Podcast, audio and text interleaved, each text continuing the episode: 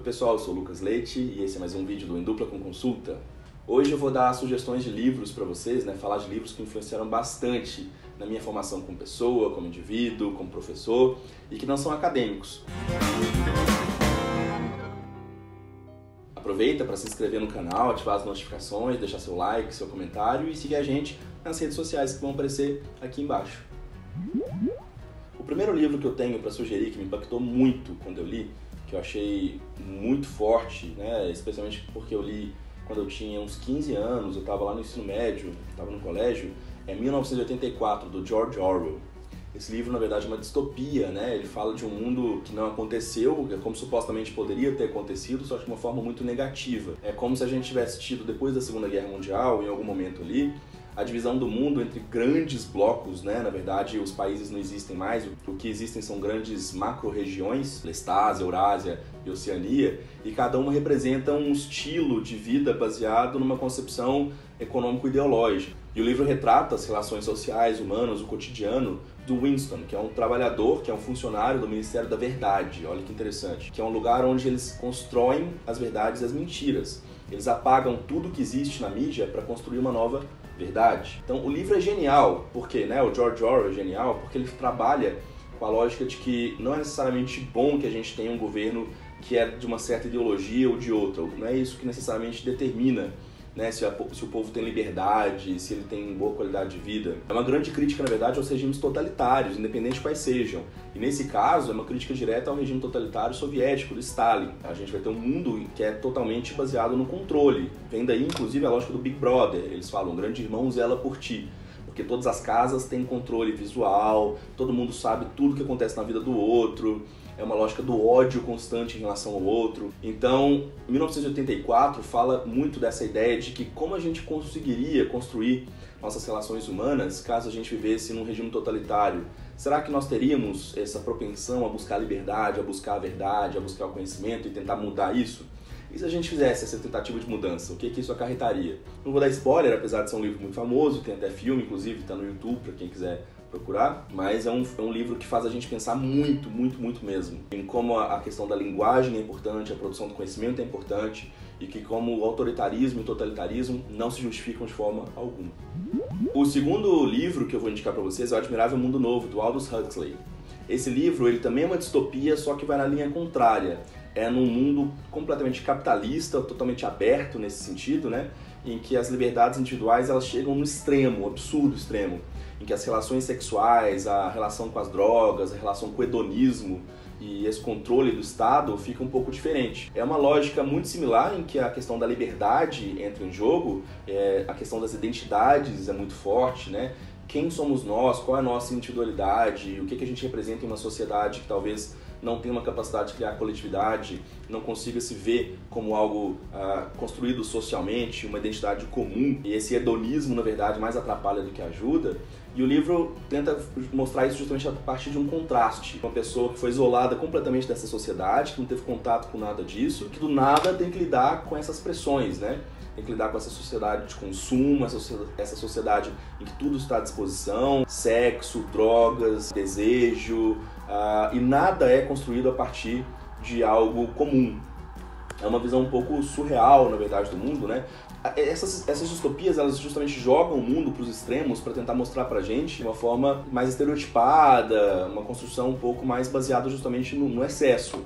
Mas é para mostrar elementos que já existem, inclusive, na nossa sociedade, né? O individualismo, a incapacidade da gente pensar na empatia em relação ao outro e assim por diante. Admirável Mundo Novo é o segundo livro que eu indico para vocês. O terceiro é um livro brasileiro, e é o livro brasileiro que eu mais amo na vida, que é um livro que impacta muito a quem lê, e quem lê com calma e relê depois, porque precisa reler depois, que é Grande Sertão Veredas, do João Guimarães Rosa, meu primo distante lá de Minas Gerais, como diz meu pai. Esse livro, gente, é um livro que não tem divisões internas, é um livro muito estranho de se ler, porque ele vai numa narrativa só, uma corrente só, e são muitos acontecimentos, né, na região do sertão mineiro. E ele mostra, né, como é que é a vida dessas pessoas no interior de Minas Gerais, e por isso, para quem nasceu em Minas, é um livro livro mais impactante ainda porque mostra como é que é o sertanejo, como é que é a vida daquelas pessoas que estão lá no interior, como é que na verdade a identidade mineira é construída sobre uma série de outras coisas que não são mostradas e que só quem é mineiro sabe. pontos muito detalhados da nossa linguagem, da forma como a gente se relaciona um com o outro, dos conflitos, da nossa relação com a religião. Só que o Guimarães Rosa era um gênio, além de falar um milhão de línguas. Ele pegou questões de hermetismo, de ocultismo, questões religiosas, de construção da identidade, de sexualidade, homoerotismo, coisas que as pessoas nem imaginam, né? Porque eu não posso jamais dar um spoiler para quem não leu em relação como isso é possível, como isso acontece no livro. Mas você tem uma questão de gênero sendo totalmente desconstruída, e agora imagina isso décadas atrás. O João Guimarães Rosa retrata isso de uma forma muito interessante e ele praticamente cria uma nova língua em vários momentos, vários neologismos, para tentar tratar justamente da forma como essas pessoas interagem entre si a partir da linguagem. E então essa é a dica e é genial, eu aconselho muito que vocês leiam. Minha quarta dica é um livro que chama Uma Vida Pequena, Small Life. Olha, é um livro muito longo, é um livro que eu li recentemente. Eu não sei se eu aconselho esse livro a pessoas que estão passando por um momento de crises existenciais muito grandes. Ele pode parecer muito monótono, tenho amigos que não gostaram, que acharam muito lento, muito monótono, muito arrastado, até porque ele é muito longo, mas ele é um livro que retrata as relações sociais, as relações humanas num nível muito particular, num nível muito denso, na verdade da psique, das vontades, da relação de abuso que existe. O livro retrata né, um, um grupo de amigos uh, eh, LGBT que tentam construir a sua vida financeiramente, socialmente, amorosamente e passam por desafios que nós, LGBT, passamos em São Paulo, por exemplo, que é uma cidade muito grande, tudo é muito corrido, em que as relações são muito efêmeras, em que amigos vêm e vão, relacionamentos vêm e vão, a questão financeira é sempre um ponto importante, o custo de vida é muito alto, há uma disputa constante para se colocar nessa cidade, para saber quem é você, onde você está, onde você pertence.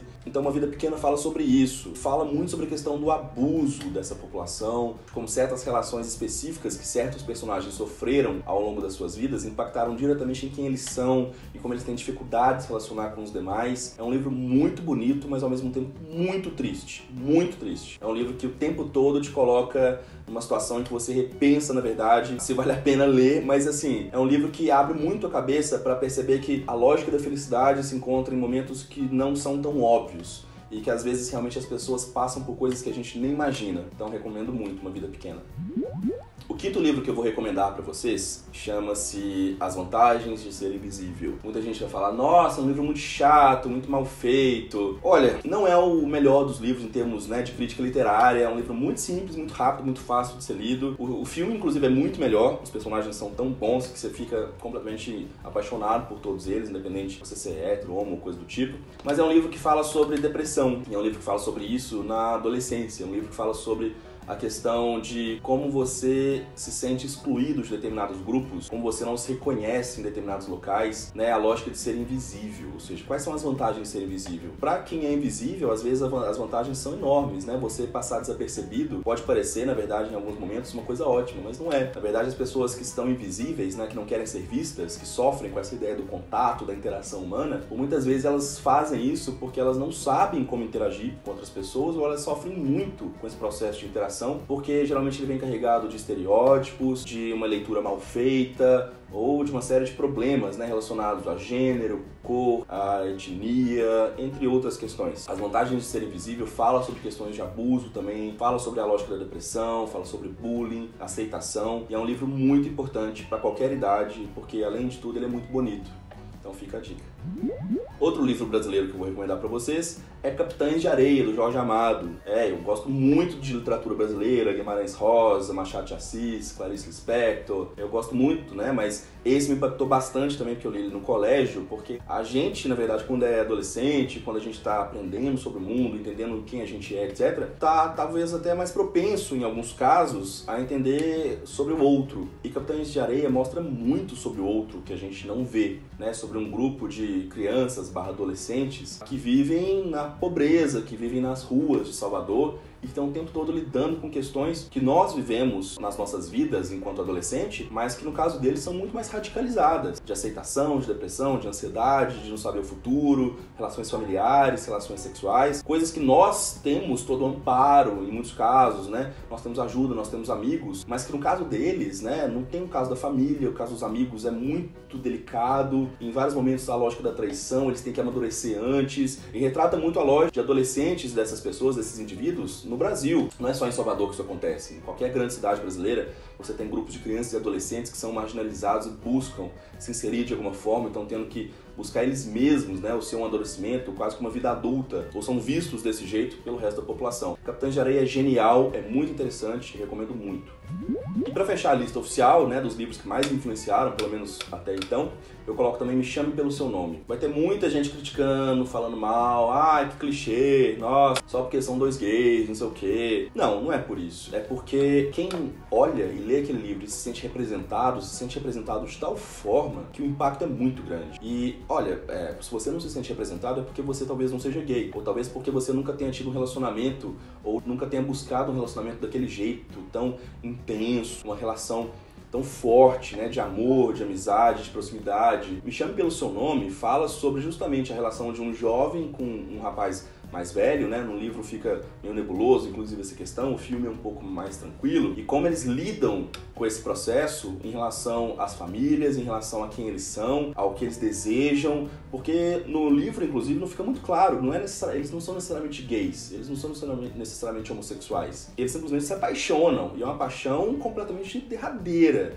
É uma paixão avassaladora, que impacta diretamente tanto nele, que é muito jovem, quanto no, no outro sujeito que é mais velho, que está passando por um processo de pós-graduação, que está começando a sua vida adulta. E é, além de tudo, um, um livro muito bonito. É um livro que é muito sensível. Para quem é gay, para quem é LGBT em geral, ler algo assim muda completamente né, a nossa percepção e emociona muito a gente, porque é muito diferente ler um caso de amor bonitinho, a culpa das estrelas, etc., mas a gente não se vê representado. Não adianta, não tem representação ali.